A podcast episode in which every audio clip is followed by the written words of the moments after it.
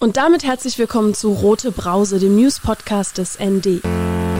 Ich freue mich, dass ihr euch wieder dazu entschieden habt, den Kronkorken springen zu lassen. Wir vereinen für euch die linken News aus der Hauptstadtregion im wöchentlichen Podcast. Obwohl sich der Sommer diese Woche abgekühlt hat, schmeckt die Brause ja nicht schlechter. Also aufmachen, genießen, wegzischen. Mein Name ist Marie Hecht, es ist Freitagnachmittag und das sind die Meldungen. Outing. Die Berliner Skulptur Molecule Man hat sich am Morgen des vergangenen Dienstags als queer geoutet. Die unverkennbaren Zeichen, eine regenbogenfarbene Hasskappe und ein schwarzer Rock.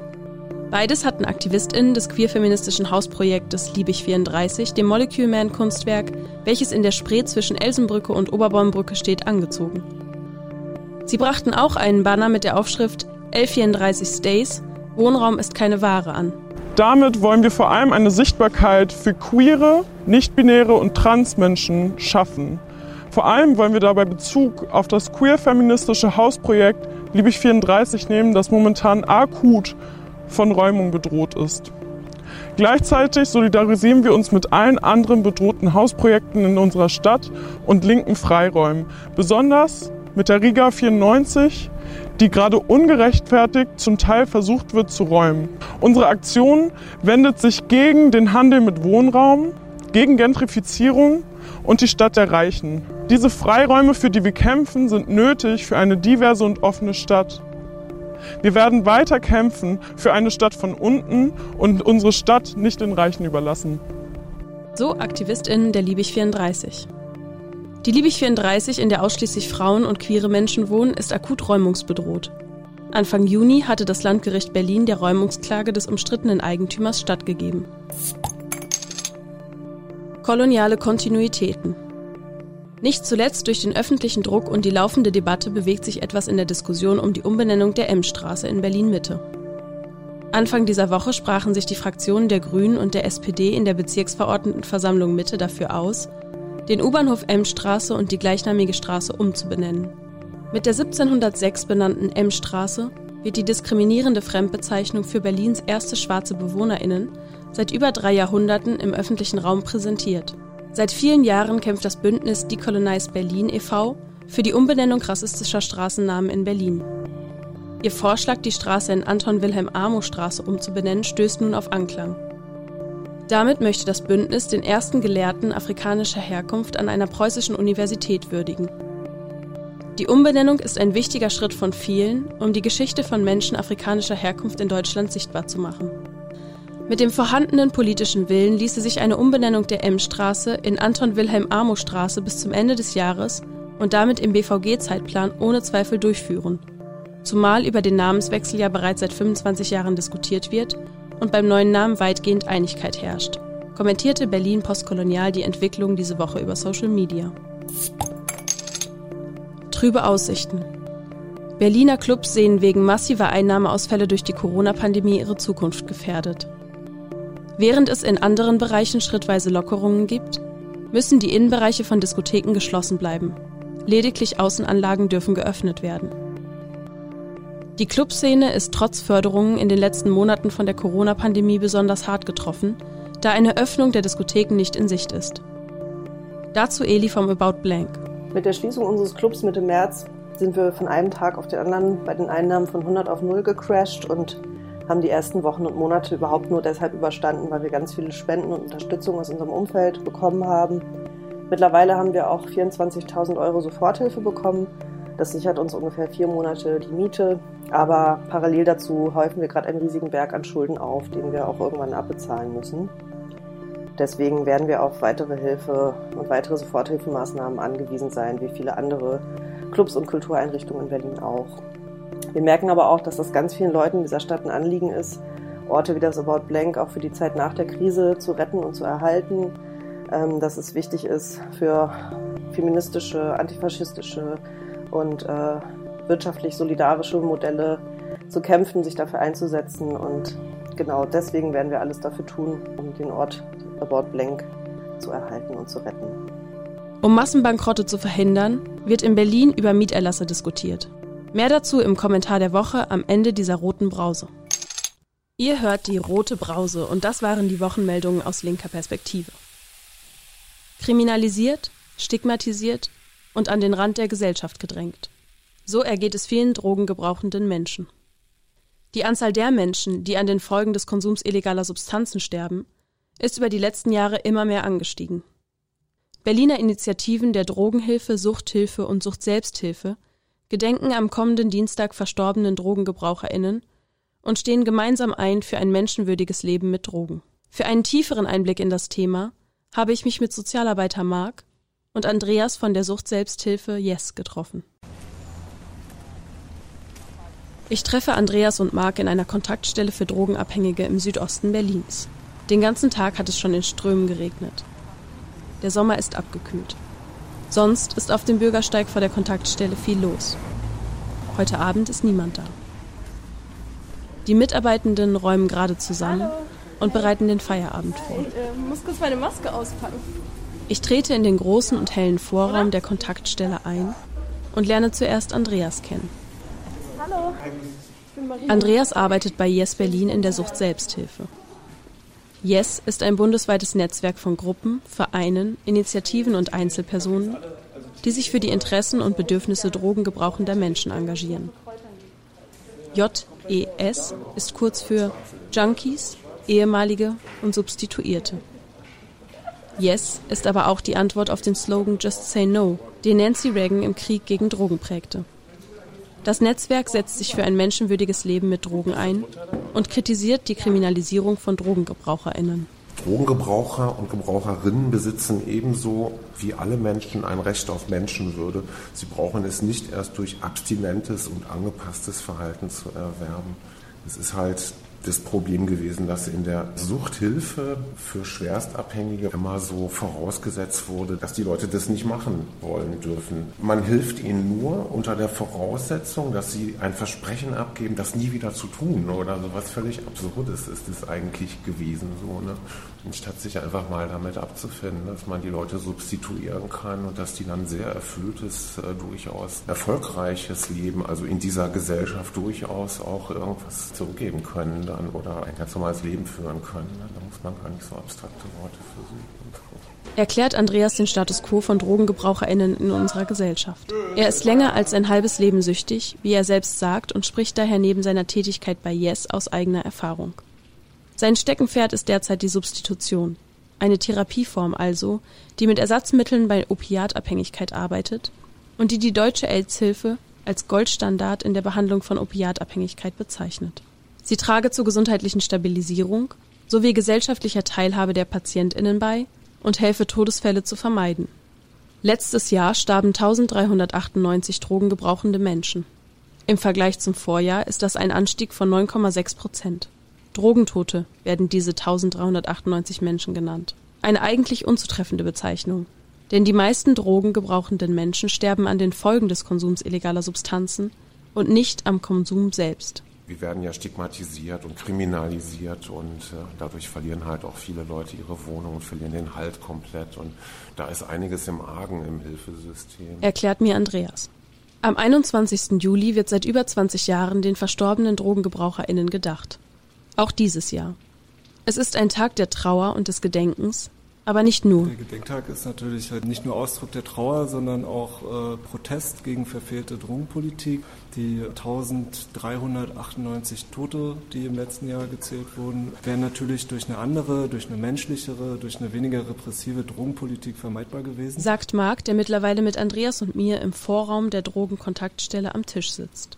Marc ist Sozialarbeiter und arbeitet seit fünf Jahren im Bereich niedrigschwellige Drogenhilfe und akzeptierende Drogenarbeit. Es ist das erste Mal, dass ich in einer Drogenkontaktstelle sitze. Bisher kannte ich sie nur von außen. Orte in der Stadt, vor denen viele Menschen stehen. Orte, an denen ich zugegebenerweise vorbeilaufe und mich nicht ganz wohlfühle. Es sind Orte, mit denen ich selbst nichts zu tun habe, die von einer Realität erzählen, die ich nicht kenne. Alles Teil des Stigmas, der Kriminalisierung von Drogengebraucherinnen in unserer Gesellschaft. Wie würde ich wohl einem solchen Ort im Alltag begegnen, wenn eine gute Versorgung von Drogengebrauchenden die Norm wäre? Und DrogengebraucherInnen ganz normal in der Gesellschaft leben könnten. Während Andreas für uns Tee aufgießt, zeigt Marc mir die Räumlichkeiten. Im großen hellen Vorraum gibt es eine Station zur Spritzenvergabe. Wir gehen die Treppen hoch und Marc zeigt mir einen Raum, an dessen Wand Tische aufgereiht sind. Davor stehen Stühle. Es ist super clean hier. Alles ganz weiß. Das ist halt der äh, Druckraum. Also äh, hier sind sechs Plätze, sieben Plätze, um äh, ähm, zu injizieren.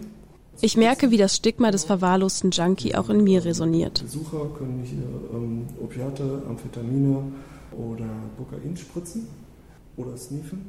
Ich komme kaum darauf klar, dass dieser Ort so steril ist, so sauber, so nett irgendwie. Den Rauchraum, der ist vielleicht ein bisschen kleiner, halt aber auch ganz schön. Hier können die Besucher äh, Heroin rauchen. Okay. Genau, oder halt äh, Crack. Also. Der dritte Raum ist zur medizinischen Versorgung. Im Vorraum setzen wir uns zurück an einen Tisch. Aus den mintgrünen Ikea-Tassen dampft der heiße Tee. Das Treffen hier ändert auch meinen Blick auf Drogengebrauch und lässt mich meine eigenen Vorurteile hinterfragen die einer alten Idee entstammen, wie Marc mir erklärt. Bei Drogengebrauchern herrscht halt immer noch das Leidensdrucktheorie. Also davon ist man früher immer ausgegangen, dass umso mehr Leid ich einem Menschen zufüge, umso mehr nötige ich ihn dazu, Hilfe anzunehmen. Also was genau das Gegenteil halt bewirkt hat, so dass Leute einfach nicht im Hilfesystem angekommen sind.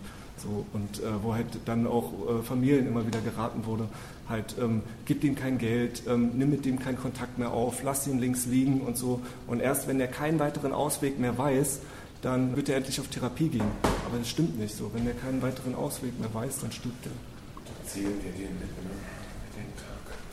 Die Vorstellung, dass Abstinenz die erste und einzig notwendige Maßnahme für DrogengebraucherInnen sei, ist eine veraltete Überzeugung, die immer noch in der Gesellschaft und Politik vorherrscht. Aber was den Menschen wirklich helfe, sei etwas anderes. Als, als Sozialarbeiter in der akzeptierenden Drogenarbeit gucken wir auch nicht auf den Konsum. Wir akzeptieren den Konsum, sondern wir gucken auf die Krise. Aber sobald halt jemand äh, abstürzt, da wird halt nicht darauf geguckt, halt, dass die Person wohnungslos ist, dass die Person schlimme Dinge erlebt hat, aus dem Leistungsbezug gefallen ist, etc. und so weiter, sondern steht dann die Sucht einfach im Vordergrund. Und dann geht dieser Paternalismus wieder los, dass man der Person als allererstes erklärt, du musst äh, abstinent werden, du musst einen Entzug machen ähm, und äh, dann kann es irgendwie weitergehen. Aber in vielen Fällen ist der Konsum nicht das Problem, sondern die damit verbundenen Krisen. Ja, und die Kriminalisierung durch den Konsum, das macht halt auch viel aus, dass man immer in illegalen Szenen unterwegs ist, dass man schlechtes, sehr schlechte Qualität, dass man das überhaupt nicht einschätzen kann, oft, dass man sich dafür Gifte reintut. Wir haben in Berlin hier eigentlich ein Drug-Checking, das ist seit zwei Jahren eigentlich von unserer Regierung so gewollt. Und die Gelder dafür, die fließen auch schon seit zwei Jahren und das steht im Koalitionsvertrag drin. Bis heute kriegen die das nicht auf die Reihe, das wirklich anzubieten. Und das wäre wär ein großer Schritt für viele. Was muss sich also verändern? Ich würde mir von meinem Land wünschen, dass die die Möglichkeit geben, das zu regulieren, wie auch immer. Ich, ich bin nicht der Meinung, dass man Heroin freigeben sollte, dass das sich jeder irgendwo kaufen kann oder so. Die gibt es und das wäre sehr wünschenswert, wenn man das einfach mal zur Kenntnis nimmt und nicht da am letzten Glied fürchterlich rumprockelt, Gefängnisse vollstopft. Das kann es nicht sein. So, ne? Das hilft der Gesellschaft ja auch. Ich würde mir wünschen, dass es Menschen in Krisen so einfach wie möglich gemacht wird, Hilfen anzunehmen. Also dass auch äh, die Bedingungen sozialarbeiterisch aktiv zu werden, vereinfacht werden. Dass die Leute, die betroffen sind, sich zusammenschließen. Das ist halt auch wirklich wichtig, dass nicht jeder da in seinem eigenen Bereich nur rummacht und sich womöglich noch abgrenzt. Die anderen, die sind ja doch noch mehr wert. Irgendwie solche Geschichten, sondern dass wir wirklich uns vernetzen und zusammenarbeiten. An der Kundgebung zum Internationalen Gedenktag für verstorbene DrogengebraucherInnen können alle teilnehmen, die Verstorbenen gedenken wollen oder Solidarität zeigen möchten. Die Kundgebung findet statt nächsten Dienstag am 21. Juli um 16 Uhr am Cottbusser Tor. Wer seinen eigenen Angehörigen gedenken und ihre Geschichte aufschreiben möchte, kann sie auf der Webseite von Yes unter Gedenktag teilen. Falls ihr noch mehr zu dem Thema wissen wollt, findet ihr super wichtige Artikel und Perspektiven rund um das Thema Drogen auch im Dossier des aktuellen Missy Magazine. Im Videoformat Schorsteinpapier berichtet zudem Sick aus seiner Vergangenheit als Suchtkranker. Zu finden bei YouTube. Apropos YouTube. Bevor wir jetzt zum Kommentar der Woche kommen, gibt es in dieser Folge den ersten Kulturtipp. Ganz im Vorglanze des anstehenden CSD. Gestern bin ich zufällig auf einen neuen YouTube-Channel gestoßen, der mir das Herz aufgehen ließ. Queer Cuisine ist einfach super sweet. Der queere Kochkanal von Max und Idan bietet mehr als fantastische vegane Rezepte. Ich hatte zuerst die Idee, ein Kinderbuch, ein transinklusives Kinderbuch zu machen und die Umsetzung dafür bedarf natürlich Geld. Und um nicht einfach nur so nach Spenden zu fragen, habe ich mir gedacht, hey cool, es gibt vielleicht eine Möglichkeit, anderen Menschen im Gegenzug etwas dafür anzubieten und meine Leidenschaft für gutes und gesundes Essen zu teilen. Und für uns, also neben dem Essen und neben der Ernährung, steht aber eben auch einfach noch ganz klar die, die Sichtbarkeit von trans- und queeren Lebensweisen zu erhöhen im Vordergrund.